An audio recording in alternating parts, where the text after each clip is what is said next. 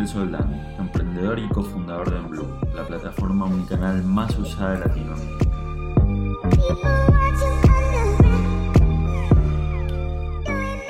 Hoy los recibo en el episodio número 3 de Líderes de No. Primero les quiero agradecer a todos los que escucharon los dos primeros episodios. Me encanta ver que hay mucha gente que disfruta de estas charlas simples. Con Daniel Colombo y mi amigo Z, Ezequiel Churba, estuvimos conversando sobre liderar y sobre emprender. Hoy quiero hablar de otro tema que me interesa un montón, la innovación. Detrás de cada innovación, de cada idea, hay historia, hay éxitos, hay fracasos y hay mucha, mucha determinación. Atrás de ese esfuerzo hay personas que se desafían a sí mismas.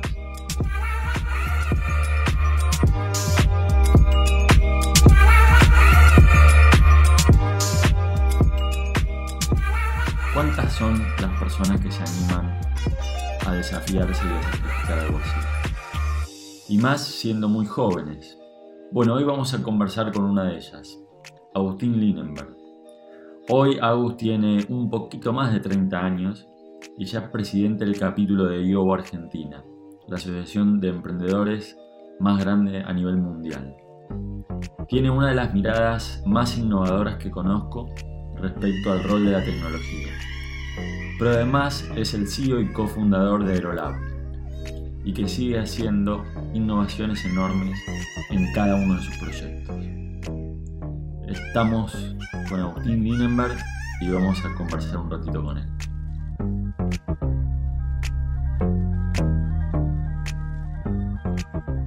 Agus, un placer, ¿cómo estás? Gracias, Dani, ¿todo bien? Es, eh, es mutuo. Yo te explico algunas cosas, me explicas otras. Es así. Muy bien, reciprocidad. Bueno, Agustín Linenberg es eh, fundador y CEO de Aerolab, cofundador y CEO de Aerolab. Ahora nos vas a contar un poquito qué es Aerolab. También sos miembro fundador de ASEA, la Asociación de Emprendedores de Argentina, y actual presidente del capítulo de Argentina de EO, Entrepreneur Organization, que es una organización bueno, con 14.000 miembros alrededor del mundo y también tenés un rol ahí importante en lo que es educación eh, a nivel global. Educación virtual, sí, me tocó un año fácil para eso. Un año fácil para educación virtual. Público tenés, no te puedes quejar. Audiencia y sobra. Muy bien. Ahora vamos a entrar un poco en el liderazgo, que, que sabes que es un tema que a los dos nos gusta mucho, pero contame un poquito de la historia de Aerolab, de, qué hace Aerolab, y hay una frase que vos decís que me gusta mucho, que también está reflejada en el sitio, dice, Aerolab looks like magic, works like science. Sí, exacto. Es una frase polémica porque la magia muchas veces está asociada como algo que no se puede explicar, entonces para muchos es como, ya hay un montón de laburo acá atrás, no es magia, es laburo, pero lo que queremos decir con eso un poco es, Aero es una agencia que hace productos digitales. Y cuando hablo de productos digitales es entender cuál es la necesidad de negocio atrás y armar desde lo que puede ser una aplicación web, una aplicación mobile, lo que fuera toda la estrategia para acompañar eso desde la parte de comunicación. Y podemos trabajar desde un banco hasta una empresa que hace delivery o marihuana en California. Digo, es, bastante amplio el espectro. Y un poco la manera en que hacemos las cosas es, sucede mucho como algo medio virtuoso en diseño donde terminás yendo hacia algo que es muy subjetivo, ¿no? Puedes hacer una mejor experiencia de usuario, puedes hacer una mejor aplicación que funcione muy bien a nivel tecnología, que se vea muy bien por eh, ser un poco simplista y bruto, pero la realidad es que si no logras como cuantificar qué querés lograr y trasladar lo subjetivo en objetivo, te quedas corto, porque no le puedes dar ese valor agregado al cliente para mí el resultado. Entonces un poco el chiste ese de de que se ve como magia y funciona como ciencia es eso. Es, hacemos cosas que están buenas, se ven lindas porque nos gusta, al fin y al cabo somos una empresa de, diseño, pero que funcionan, que tienen valor y que buscan un resultado. Así que viene un poco desde ese lugar. Excelente. A mí me impresiona eh, esto que lográs, eh, y ahora contamos un poquito con qué, con qué clientes, en qué lugares eh, trabajan, pero me, impresiona lo que lográs de la conceptualización a llevarlo a una user interface muy buena, muy usable, pero que, como vos decís, que más allá de eso, es el impacto en el negocio. Ustedes están midiendo siempre el impacto en el negocio, de cómo hicieron realidad no solamente la aplicación, sino lo que quería lograr la compañía en esa área, en ese producto. 100%. No siempre fue así, obviamente cuando uno arranca en todas las profesiones, creo, empezás más siendo lo que yo llamo chofer de mouse, básicamente. Este, te agarran y te, usan para moverte para el lado que, sea necesario y porque ahí uno peca de no tener credenciales o no tener como el expertise para poder manejar eso. Y con el tiempo nos pasó eso en Aero, ¿no? Pasamos por ahí de ser mero ejecutores a sentarnos en la mesa de discusión para entender un poco más qué se quería lograr, hasta donde estamos por ahí hoy parados, que es como co-creemos la solución juntos, eh, picantémosla, challengemos a nuestros clientes, intentemos perseguir algo que, logremos medir y, que veamos de nuevo cuál es el, valor de eso. Y dentro de nuevo del tipo de clientes, como que trabajamos con dos grandes grupos. Uno son las startups, donde te diría que la mayoría son de Estados Unidos, alguna que otra de Centroamérica, es difícil por ahí para el mercado argentino trabajar eh, con, lo que es este, nosotros, por ahí por el estadio en que ya tomamos los proyectos, y después mucho con lo que son las corporaciones, que ahí sí tenemos muchas corporaciones para, por ahí más lo que es Centroamérica y Latinoamérica específicamente, y de nuevo, eh, por cosas de la vida donde se hace una bola de nieve, mucha expertise en industria financiera, en o sea, todo lo que es finanzas y fintech, todo lo que es seguros, Insurtech muchísimo en los últimos años, todo lo que es media, y todo lo que es retail, ahora con el, el, COVID más que nunca, todo lo que tiene que ver con optimización de tiendas.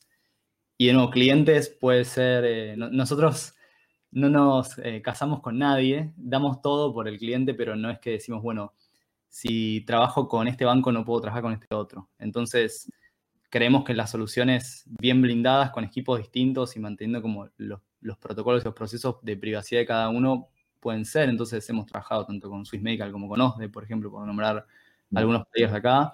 Creo que billeteras digitales hicimos, no sé, la mitad de, Argentina básicamente. Pero así que es muy variado. Como te decía, puede ser que hagamos una tienda de, de libre marihuana ahí en California que, está, que es legal, hasta lo que es el sitio, no sé, de, de media de Cartoon Network Internacional, por ejemplo. Muy variado. Y lo que vos decís de los startups o las grandes corporaciones, también dentro de las grandes corporaciones, llevando proyectos de innovación o startups dentro de esa propia corporación, ¿no? que ahí es también donde se ponen picantes en la, en la mesa a desafiar eh, para que quieren hacer esto. Cuesta eh, más, obviamente. Sí, cuesta más, depende mucho el tamaño de estructura, o sea, a veces tenés la suerte de trabajar con áreas de innovación que se mueven por ahí más livianas, ¿no? Porque todos creo que a medida que una empresa crece es como preso de sus propias reglas o sus propios procesos. Eh, nosotros emprendedores pecamos mucho de pensar de que porque somos los que la fundamos, eh, decimos algo y sucede. Estamos muy, muy mal acostumbrados a eso. Eh, y cuando uno construye por ahí más legado y apunta a algo que, nos trascienda, termina siendo preso de eso y pasa en todas las escalas y magnitudes y con las corporaciones y más con las multinacionales a una escala tremenda. Entonces, a veces tenemos la suerte de trabajar con áreas de innovación que se pueden mover con esa flexibilidad y después usualmente lo que pasa es que la corpo como absorbe esa, esa subempresa que armó o directamente trabajamos con, con, la corporación y ahí te pasa de todo. Te pasa desde sentarte en la mesa con un montón de gerentes de un montón de áreas distintas o con, con accionistas y el directorio, donde son aguas completamente distintas a sentarte con un, un founder de una startup, por ejemplo. También por el proceso en que están y en el momento que están. Sí, sí, la ansiedad, los riesgos, todo. Todo. O sea, no sé qué tantas malas palabras podemos usar en este vivo, pero eh, si fallás, tipo, no tenés margen de error en un, para fallar. Y es interesante. Yo creo que la startup tiene mucho más margen de error que una corporación. Una corporación fallar le puede salir mucho dinero, pero también tiene otra espalda para bancar ese fallo. Y una startup el founder se está jugando la vida, no importa el, tamaño que tenga, está metido ahí este, con uñas y dientes. En las corporaciones lo que quizás a veces eh, la gente tiene miedo a fallar o tiene más cosas en riesgo que la propia compañía, ¿no? Como decimos. 100%. ¿Cuánta gente está trabajando en Aerolab? Y hoy somos casi 60. Este, hay un mix entre diseñadores, programadores, project managers, después todo lo que es el equipo de ventas, de recursos humanos, de administración. Es como somos un, un menjunje, un buen menjunje. Hay, hay algo que me llama mucho la atención de, de tu perfil y, y, nosotros nos conocimos trabajando, va, nos conocimos. Em, empezamos a trabajar juntos, nos conocíamos antes, pero tuvimos mucha relación hace dos años cuando nos tocó llevar adelante el área de learning en el capítulo de Yoga Argentina. Y estaba releyendo un poco tus estudios, licenciado en comunicación, eh, perdón, licenciado en comunicación visual, eh, estudiaste dirección de empresas, después hiciste en el MIT todo lo que es el Entrepreneur Master Program. Sí. ¿Cómo, cómo vos manejas tu ansiedad con el aprendizaje, con estar siempre estudiando y cómo la transmitís a tus equipos, a estas 70 personas en la compañía y a los clientes, donde también son parte de ese equipo. La parte de la ansiedad, cómo manejarla, todavía no la descifré. De hecho, me va balanceándome la silla, tengo un, cubito para la ansiedad mientras estamos hablando acá en la mano. Pero, a ver, sí, a mí lo que pasó muchísimo es salir siendo un diseñador que, necesitaba como, más que herramientas visuales, necesitaba como entender cómo conectar algunas cosas. Y una vez que la empresa fue creciendo, también me convertí en mi propio cuello de botella. O sea, necesitaba como adquirir algunas capacidades que iban más allá del diseño, que era manejar lo que tiene con operaciones, entender desde el lado financiero, entender todo lo que es talento, procesos. Digo, necesitaba como todo ese baje y volví a las canchas, creo que después de seis años de no hacer nada, ¿no? Uno a veces cuela los botines cuando estudia y no hace nada y es tremendo, te pasa factura el tiempo, parece que no. Y la ansiedad, está difícil esa parte, o sea, la verdad es que yo soy de la escuela de fallar rápido y fallar barato y siempre es como que me gusta, mismo con los clientes, ¿no? Mientras más rápido nos podamos mover y mientras más rápido podamos validar para entender cómo ajustar, eh, yo soy de esa escuela. Eh, por ahí en, el antes la escuela que había mucho era la escuela del gurú, ¿no? Donde vos eras el experto que se iba, es tipo la alegoría de las cavernas, ¿no? Te ibas ahí a la cueva, volvías con el fuego y era como yo encontré esto y tardabas tres meses en volver. Y ahora es como sumar al cliente parte de ese proceso, eh, generar la ansiedad en el buen sentido, digo, por esto de moverse rápido, de fallar rápido y fallar barato y hacerlo parte de ese proceso, que sea mucho más iterativo, sea en capas, que es mucho el, concepto de MVP, ¿no? Producto mínimo viable, ¿no? Minimum Viable Product, que es este ejemplo clásico donde dice, tipo, tenés que armar un auto. Armar un auto lleva un tiempo. ¿Cuál es el objetivo de armar un auto? Que querés moverte, ¿no? Vos querés estar moviéndote. No te estás moviendo, querés moverte. Entonces tenés dos opciones. Si vos te querés mover y armar un auto, podés esperar lo que lleve el proceso de producción de auto, digamos, un año, lo que puedes llevar a construirlo. O si tu principio es querer moverte, puedes empezar con un monopatín, ni siquiera, puedes empezar con skate, que te estás moviendo ya. Por ahí no puedes direccionar. Después lo haces monopatín, más o menos vas para un lado para el otro. Después querés un poco más rápido, te puedes ir una bici, ya puedes frenar, vas mucho más rápido. Pasas una moto y terminas en el auto, pero nunca te dejaste de mover. Y creo que tiene que ver con eso, es ansiedad canalizada, básicamente. Eh, yo tengo una visión muy particular de eso que vos decís. Yo toda mi vida trabajé así, o sea, no, no, antes de que se le ponga nombre, o sea, no, no conocía otra forma de trabajar, pero eso me ha pasado factura mucho tiempo, porque, y acá te quiero hacer una pregunta, pero te voy a contar lo que me pasa primero, ¿no? Eh, yo tengo claro quizás el final del camino, ¿sí? Pero a la gente que me acompaña le voy contando de a poquito y voy iterando, ¿no? ¿Y, por qué digo que me pasa, me pasa factura? Porque la gente me dice, no, no, no, dale, contame todo, contame al final, pero pará, vamos a poquito, porque yo tengo la sensación de que si te cuento todo, vamos a hacer un proyecto muy grande y que nos vamos a quizás a trabar o a enredar. Pero soy consciente que hay gente que dice, no, si no me lo contás todo, como que no te puedo seguir. ¿Tenés alguna recomendación? ¿Hay que manejarlo mejor de una manera, mejor de otra? El, bueno, priorización ¿Es algo del líder eh, o, el product owner o es algo que sí tiene que tener todo el equipo? Buena pregunta. La verdad es que, bueno, vos hablabas de liderazgo, que es algo que creo también se está iterando todo el tiempo, está, en producto mínimo viable. Yo, la, la, verdad es que creo que no hay un, un lugar al que llegas y decís, ah, listo, ya soy un buen líder. Creo que es un proceso continuo de todos los días, de todos los gestos, de todas las acciones.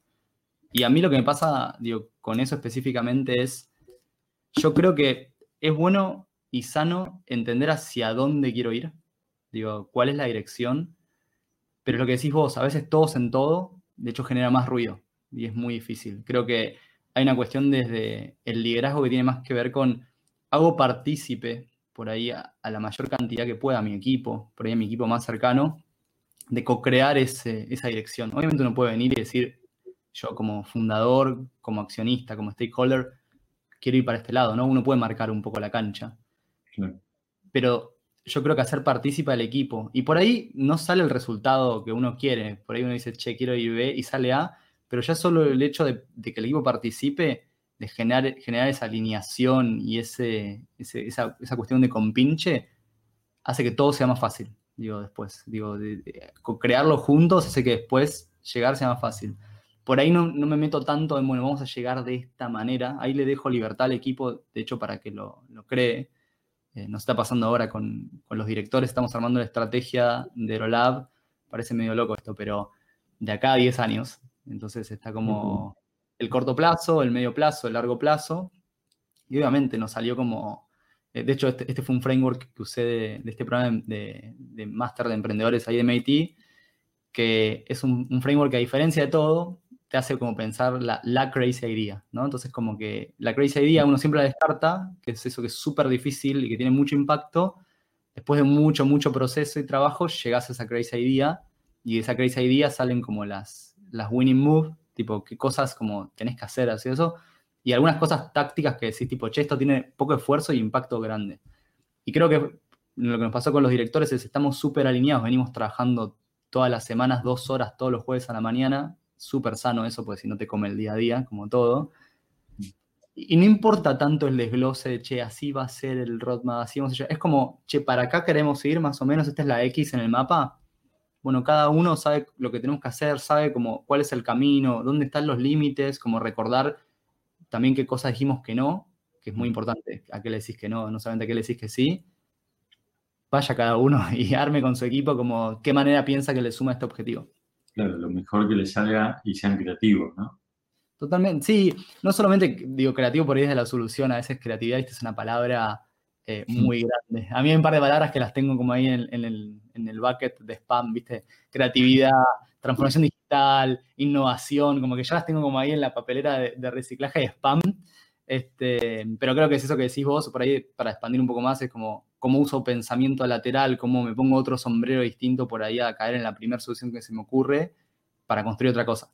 Eh, pero de mi lado, hasta ahora, por ahí esto cambia, mi visión es, no te cuento todo, te cuento para dónde quiero ir y te lo hago con vos y te doy la libertad para que vos le sumes. Yo creo que si uno tiene bien claro lo que te decía, qué no, qué sí, y sobre todo, lo más importante, qué valores vas a respetar, digo, el propósito de por qué haces lo que estás haciendo, el resto sale solo.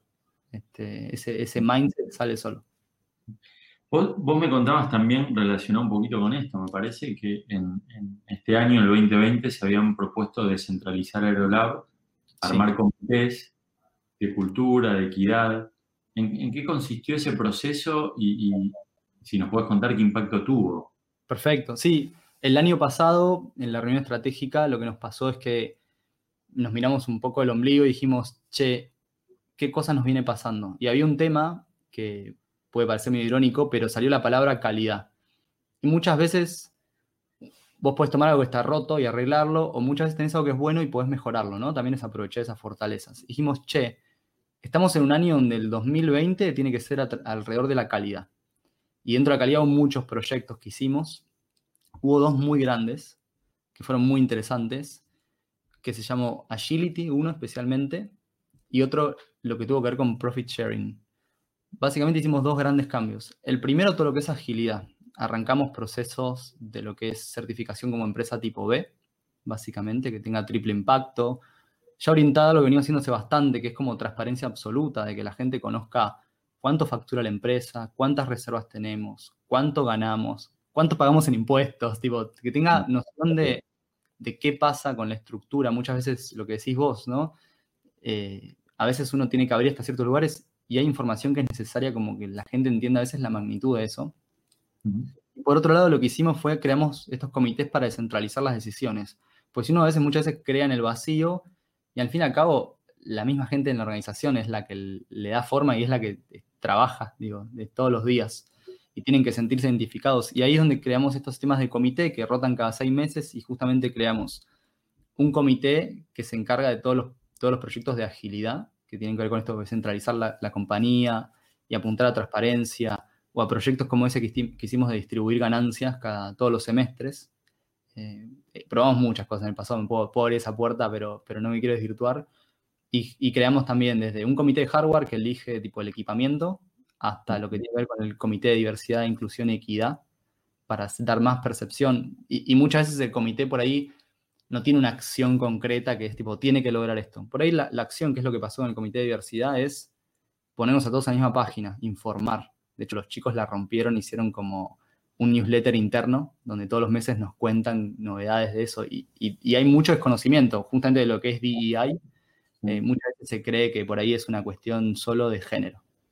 Digo, y hay de todo ahí. Hay, hay lo que puede ser clases sociales, orientación sexual, tipo realidad socioeconómica, digo, posturas de cualquier cosa polarizadas, de política, o sea, creo que diversidad, inclusión y equidad es como nivelar un montón de cosas y respetar un montón de cosas. Entonces, son cosas que van alineadas con los valores que tenemos y eh, estamos yendo hacia ahí. Formalmente, digo, por ahí el, más extremo de todo se llama TEAL Organizations, T-E-A-L. Hay una wiki online, de hecho, es como el extremo donde, si vos mirás las TEAL Organizations como mismo entre la compañía se autoasignan los salarios entre todos y hay un montón de cosas que está todo descentralizado, es como el extremo. Nosotros empezamos a hablar mucho con dos empresas que lo vienen haciendo en Argentina hace bastante, una es Ten Pines, que es una empresa de desarrollo, y otra es Manastech, también de otro desarrollo, y creamos una especie de frente unido donde Aerolab por ahí es la que más lejos está, intentando hacer como catch up con eso, pero los chicos, por ejemplo, de Manás están hace 20 años en eso, Ten Pines está bastante cerca, y nosotros estamos ahí de a poco alcanzando algunas cosas, y probándolo, ¿no? Porque tampoco te puedes ir de 0 a 100 y, romper todos los procesos, la cultura, es como, yo voy a poco y voy viendo qué pasa con esto. Eh, pero la verdad es, eh, fue, muy sano este año, muy sano y, más en un año golpeado donde los resultados dependían de un factor X, que era la pandemia y la economía. Entonces, de repente cambiar el sistema, antes, por ejemplo, estresamos a la empresa donde toda la responsabilidad caía en comercial. Si alcanzamos cierto objetivo de venta, distribuíamos ganancia o no. Y acá fue como, no importa qué objetivo alcancemos, vamos a distribuir siempre X porcentaje, por ejemplo. Mm. Eh, esas cosas fueron, fueron súper sanas y súper bien recibidas. Desestresar un poco, ¿no?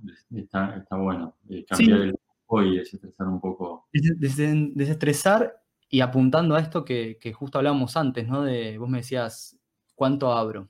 Eh, y nosotros como que vemos un 2021 donde el equipo sepa para dónde estamos yendo, que cada líder con su área baje los objetivos y como es un sistema que no premia la individualidad, que premia el trabajo colectivo, tiene sus riesgos, ¿no? Obviamente eso, ¿no? Es como en el colegio, si uno hace algo mal, todo el grupo iba a hacer flexiones de brazo, ¿no? Es como un poco esa dinámica. Es un sistema que premia el esfuerzo colectivo y, como que estamos seguros que queremos ir a ese lugar, ¿no? Hacer todos partícipes de entender cómo es la salud financiera o cómo es la salud cualitativa de la compañía y que cada uno sepa que si aporta, el resultado es para todos hacia ahí estamos yendo. Ojalá que lo logremos.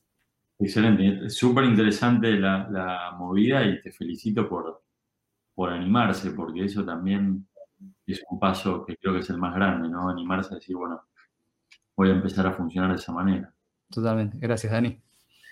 Agus, eh, vos sabés que siguiendo con el tema del liderazgo, eh, estos últimos dos años yo le metí mucho, mucho a ese tema, aprender, aprender tanto el liderazgo auténtico, ¿no? No solamente el liderazgo para tratar de mover a, los equipos hacia alcanzar los objetivos, sino que eso tenga que ver con, la vida, ¿no? Sí. Eh, en, vos, ¿cuáles crees que son las características que vos destacás positivamente y, y cuál crees que deberías mejorar? Perfecto, como líder me decís. Perfecto. Bueno, yo estoy medio en un viaje similar al tuyo.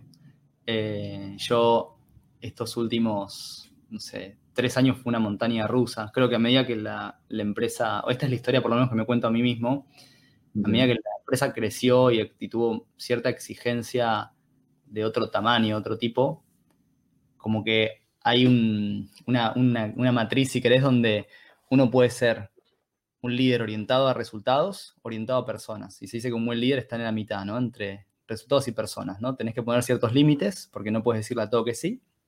Y tampoco puedes ser como 100% blando, digo, y no, no, no marcar la cancha, lo que hicimos antes. Yo creo que pasé de ser una persona muy orientada a personas a una persona muy orientada a tareas. Y eso es muy poco sano, porque las personas dejan de ser personas y pasan a ser como medios para alcanzar un fin. Entonces tuve todo un recorrido largo, eh, la historia corta, dejé de ser director general de mi empresa, hice bastante coaching, hice coaching desde el lado emocional también porque necesitaba destrabar un par de cosas que uno a veces no para la pelota eh, y no se cuida a uno. Si no te cuidas a uno, ¿cómo vas a querer cuidar, cuidar las cosas? Hice también coaching de negocios, digo, hice bastante proceso de eso, introspectivo, y volví este año a, tomar como la dirección de la compañía. Y de ese lugar creo que un par de cosas. Las cosas buenas es que cambié totalmente la manera de, trabajar, ¿no? En esto de involucrar a todos en, la mesa, entendiendo de que la diversidad de decisiones, eh, aunque uno no esté de acuerdo con otra postura, lo que fuera, escuchar a todos, todas las voces y entender que hay que acompañar a las personas en distintas estancias. Por ahí en el estrés del día a día, eh, a mí me gusta decir que las personas pueden estar en tres grandes lugares, ¿no? Uno no puede saber, este, uno no puede directamente, y ponemos a pausa ahí, o uno no quiere. Entonces, si alguien no sabe, te explicas. Si alguien no puede, hay algo que esa persona no puede. Tipo, ahí tiene una incapacidad para hacer eso y por ahí no, no lo va a lograr o no ahora en el corto plazo. Y si no quiere, es una discusión distinta, porque ahí es como, che, yo quiero ir para allá, ¿por qué no querés? ¿Qué hacemos con esto? Y creo que fue como cambiar un poco ese mindset, de dejar de, forzar a todos a todo y entender, bueno, esta persona no sabe, le voy a explicar, le voy a ayudar, vamos a entender cómo acompañar. Creo que las cosas que tengo para mejorar todavía tienen que ver un poco más con soltar, cada vez más, ¿no? Eh, soy, soy bastante como obse de los procesos, me encantan los procesos, creo que es algo muy sano para las organizaciones para que escalen y no dependan tanto de uno y, generes algo que, trascienda, pero creo que a veces es como uno tiene una vara muy alta de calidad, ¿no? Yo por ahí quiero alcanzar mi 10 eh, y, lo que pasa muchas veces es que por ahí a mi 10 no llego nunca y por ahí lo que para mí es un 6, para otros es un 10, que digo, a veces uno tiene que como salir de ese propio sesgo y juicio. Entonces creo que algo que estoy trabajando cada vez más es entender que hay algo que lo puedo delegar 100% y aunque no esté en, digo, mi 10, está bien. Y es aceptar, digo, que eso por ahí logra igual el objetivo. Es, eso es lo que estoy más trabajando, tipo, te diría que es como mi, gran desafío. Cada vez soltar más eh, y confiar en que va a salir bien. Digo, el resultado va a estar bien. Si el otro está alineado, o si los valores están alineados, si el propósito está alineado, el resto sale solo. Así que esa es mi iteración. Te cuento una experiencia personal respecto a eso. Nosotros en, en Blue empezamos a detectar que faltaban, a medida del crecimiento, que faltaban algunos procesos. Entonces el comité se reúne y dice, bueno, hay que hacer este proceso. Bueno, y ahora hay que hacer este otro proceso. Y, los procesos se fueron creando por los líderes. Y, hace, a principios de este año creo que fue, leí un libro que se llama No Man's Land es, como una tierra que no es para hombres, ¿no? Sí. Y que dice que llega un, momento en la compañía que es demasiado chica para ser grande y demasiado grande para ser chica. Y en ese momento los procesos son importantes, pero en cada proceso vos tenés que transmitir cuál es tu criterio de decisión y cuál es el criterio que como emprendedor, cuando eras chico chico, que llegó a ser un poquito más grande. Totalmente. ahí es como que yo volví y dije, ah, pará, vamos a revisar los procesos y vamos a aplicar al equipo cuál es el criterio, que no es el único, ¿no? Porque, porque como vos decías, hay que escuchar la diversidad y, mejorar ese criterio. Es súper importante cuando, cuando, cuando, uno trata de, delegar o, o, dejar un legado, digamos, en la forma de hacer las cosas, transmitir primero el criterio. Sí. Y, vos también, marcar la cancha. Che, esto, esto sí, esto no. Sí, gracias por compartir esa experiencia, Dani. Eh, estoy re de acuerdo. De hecho, este año hubo mucho trabajo de, che, bajemos bien qué son los valores de la empresa. Pero no las frases lindas que pones en las paredes. Tipo, bajemos bien como una matriz de decisión, ¿no? literalmente, y ahora te lo puedo contar con un ejemplo que me es bastante didáctico y fácil, pero es eso, es, estamos poniendo en, papel o estamos poniendo en algún lado cuáles son las reglas, los valores, digo, el propósito, hacia dónde estamos yendo. Pero eso no quiere decir que esté en piedra, ¿no? Es como, creo que también ser un buen líder es a veces entender de que simplemente tenés algo así para recordar las reglas que uno puso entre todos y uno no tiene que ser el policía bueno o malo, es simplemente, che, recordemos esto que todos nos alineamos y si vemos que no, que hay que modificarlo, lo modificamos, ¿no? También tener esa flexibilidad. Y un caso que me gusta mucho es cuando fue lo del COVID, ni bien empezaba esto, como sabes, en EO somos una organización global y tenemos muchos miembros que están en Asia y en Europa. Y un mes antes de que impacte el COVID, vos, vos lo viviste, viste, había muchas malas noticias allá. Decían como, che, guarda, ustedes Estados Unidos, eh, Latinoamérica, eh, se viene algo bravo. Y me pasó que eh, en Aerolab yo empecé como, como Juanito, Juancito del Lobo, ¿no? Un mes antes de decir, me están diciendo que, se, va a complicar esto. Y armamos un protocolo de tres niveles para, para el COVID, ¿no? Armamos como un primer nivel, donde era nivel 1 ponemos alcohol en gel en todos lados, armamos un protocolo nuevo con, con la empresa de limpieza, donde limpiamos todos los escritorios con alcohol en gel, ventilamos, todo perfecto. Digamos, che, nivel 2, no más reuniones con clientes, empieza a venir menos gente a la oficina, etc. Nivel 3, todo home office. Y literalmente pasamos de nivel 1 a 3. Pero cuando vos esas cosas, a mí me gusta este framework para tomar decisiones, ¿no? Vos podés tener un tema en una columna. Y ese tema puede ser cuatro cosas con eso. Puedes decir, esto es algo que voy a trabajar, esto es algo que voy a ignorar, no, no voy a hacer nada con esto, lo voy a posponer, lo veo más adelante, ya está, o lo voy a ir prolongando, la clásica bicicleta chicle. Pero la razón más importante es por qué lo haces, cuál es el propósito, el why. Entonces, por ejemplo, COVID. Vos podés ser una compañía que lo único que le importa es, y no está mal ni bien, ¿eh? tener la mayor cantidad de rentabilidad y ganancia. Entonces, todas las decisiones que vos tomes, o sea, COVID, ¿me interesa trabajar este tema? No, la verdad que no, lo descartás, por ejemplo. Este, y todo lo tuyo está orientado a conseguir la mayor ganancia. En nuestro caso fue muy fácil, pues fue cuál es nuestro propósito nuestros valores. Las personas primero. Ok, tu valor es personas primero, paso de nivel 1 a 3 de protocolo. Si tu propósito es ese, la decisión es fácil, es COVID. ¿Eso debo trabajar? Sí, ahora. No puedo ni posponerlo, ni ir haciéndolo chicle. Entonces, trabajamos eso y es tan fácil la decisión cuando decís, tipo, filtro por el propósito, que es cuidar a la gente, ya está. Sale Exacto. Son el, filtro y la manera de, tomar decisiones. Excelente. Excelente. Así que un poco para sumar al liderazgo, eso es una muy buena manera de decidir cosas, básicamente. Bien. Y, y Agus, dentro de este periodo que vos decías que tuviste de coaching, un poquito de introspección, ¿adquiriste alguna rutina nueva? Eh, un montón. También me leí un libro que, que, es muy bueno, que se llama Mundo sin quejas, que habla mucho sobre los hábitos y algunas cosas que uno puede mejorar, digo, para ser su mejor versión, sea lo que eso signifique, para adoptar cosas más sanas. A ver, escucha activa desde ya, ¿no? No solamente desde la postura corporal, de tirarse hacia atrás, escuchar. Uno muchas veces, con esta ansiedad que vos decís, muchas veces alguien te está hablando y solo estás esperando que esa persona termine de hablar para decir lo que opinas. No, no, no. Hacer, apagar la tele, tirarse para atrás y entender que estás en escucha activa, por ejemplo. Eso es súper importante. Aprender a escuchar. Y la otra, puede ser algo bastante como simple, pero es muy complejo, que es como pasar las cosas por las emociones. Muchas veces también uno peca de estar muy en modo ejecución, trabajo, procesos, eficiencia, resultados. Y es como, somos todos humanos, somos todas personas.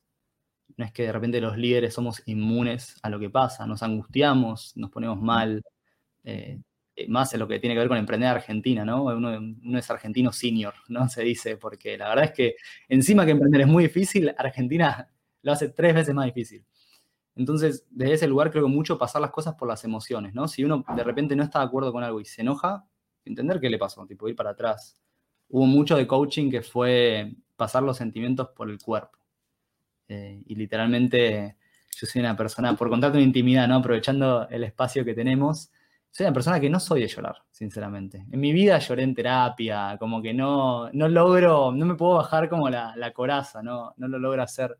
Y me pasó con, con mi, mi coach en ese momento, Brenda Cohen, que yo le conté una situación tipo súper enojado, tipo estaba súper enojado.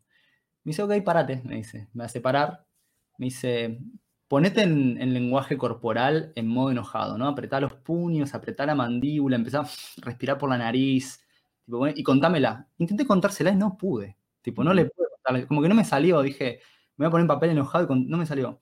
Me dice, hagamos la prueba en modo angustia, me dice. Y me hizo como, viste, respirar así cortado, aflojar los hombros, que se te caiga, como relajar como los músculos. Y me acuerdo que le empecé a contar eso, me quebré como nunca en mi vida. Encima los coaches son re picantes, a diferencia de terapia, y cuando está en el peor momento, en vez de, viste, uno espera, no sé, que lo contengan, al contrario, ahí me tiraba preguntas, bueno, y ahora decime qué te pasa. Y era como, pará, me estoy muriendo, dame, dame carilinas. Eh, y eso es muy interesante de repente empezar a entender, identificar qué estás sintiendo es, es muchísimo, es re poderoso. Entonces, mucho de, introspección fue eso, escucha activa para los demás y para uno. Tipo, empezar a escuchar qué te pasa a vos para lidiar con eso mejor. Total, total. Y eso habla de la autenticidad del líder, ¿no? Que no es siempre una coraza y una máquina que, va para adelante. 100%. Eh, ¿Te resultó fácil la escucha activa en esto de la cuarentena, todo por Zoom, las distracciones, una pantalla, responder un mail? ¿Cómo, cómo hiciste? A ver, eh, todo lo que tiene con, educación, eh, los que tuvimos experiencias por ahí de participar de un workshop online, o yo justo hice un curso la semana pasada de cuatro días, tres horas todos los días, estuvo bien tres horas, pero he tenido jornadas de cinco o seis horas, quedas muy cansado. Ah. Em, sí, desde ese lado la escucha activa se mantiene, ¿no? Entender que si bien estamos conectados acá con una cámara, es eso, prender la cámara, tipo, no esconderse, no estar haciendo otra cosa, multitasqueando, es tipo, preferible que dure menos la reunión, preferible que en vez de una hora dure 45 minutos, media hora, 15, pero que sea calidad y no, no cantidad. Y muchas cosas que hicimos en Aero, sí, este año fue empezar a medir eh, clima interno en las distintas dimensiones, ¿no? En ocho dimensiones distintas, desde felicidad, desde lo que tiene que ver con bienestar del equipo, desde relación con tus pares, reconocimiento, empezar a, bueno, obviamente también con, tu jefe, empezar a mapear eso, ¿no? Para también acompañarlo, ¿no? Y entender de qué cosas sí, qué cosas no, qué puedo, qué puedo modificar. Todo eso también, hubo mucho de, eso también es escuchar, ¿no? Dejar de centralizar esas decisiones y, saber dónde mejorar. Pero fue difícil, es difícil y fue difícil.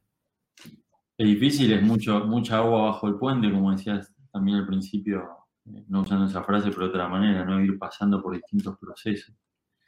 Agus, eh, vamos a hacer un ping-pong, ya estamos más o menos en tiempo, vamos a hacer un ping-pong con tres o cuatro preguntas que tienen que ver sobre liderazgo eh, y, que me parece súper interesantes. ¿En qué te asumís como insoportable? ¿En qué me asumo insoportable? ¿Qué palabra fuerte insoportable? Soy muy quisquilloso, eh, lo que decía antes, ¿no? Eh, mi 10 es, muy quisquilloso de, che, necesito que este espacio que hay acá en este diseño sea igual a este otro espacio que está acá, eh, o revisar el texto y que no tenga ningún error y la, está con mayúscula y si los bullets terminan con punto, todo, digo, en esas cosas soy muy, muy insoportable. Sí, sí, perfeccionista, morir. ¿Puedes contarnos tres cosas que no negocias? Tres cosas que no negocio. Romper los valores.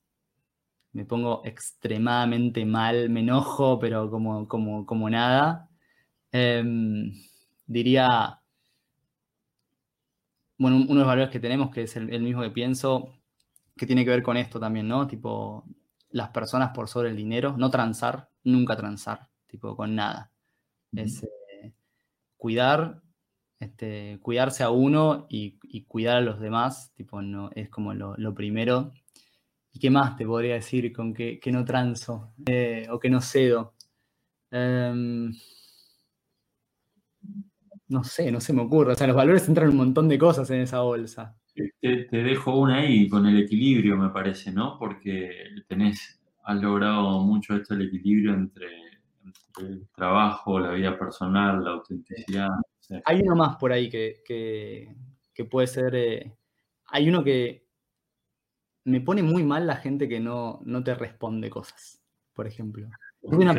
si me escribís por LinkedIn, Instagram, Facebook, paloma mensajera, mail, lo que quieras, siempre te voy a responder. Tarde o temprano te voy a responder y si puedo ayudar a alguien, tipo con cualquier cosa, lo, voy a ayudar. Eh, con, eso no transo, con ignorar a las personas. A veces uno puede alguien y te lleva cinco minutos. Eh, eso es otra, otra cosa, así que puedo poner en la mesa. Excelente. Y